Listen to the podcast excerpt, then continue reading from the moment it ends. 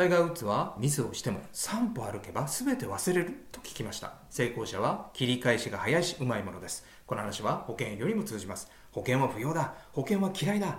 こんな言葉で断られたら多くの保険業パーソンは見込みなしと考えその場を後にするでしょう。一方以前インタビューしたトップセールスはところでという短いフレーズ和法を使って1秒でこの状況を切り返します。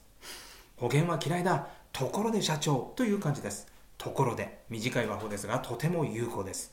断られない方法より断りの切り返しが大切ではないでしょうか。最後にお知らせです。保険営業で成功するための情報を発信したり無料音声セミナーのプレゼントをブログでしています。詳しくは概要欄をご覧ください。それではまた次回をお楽しみに。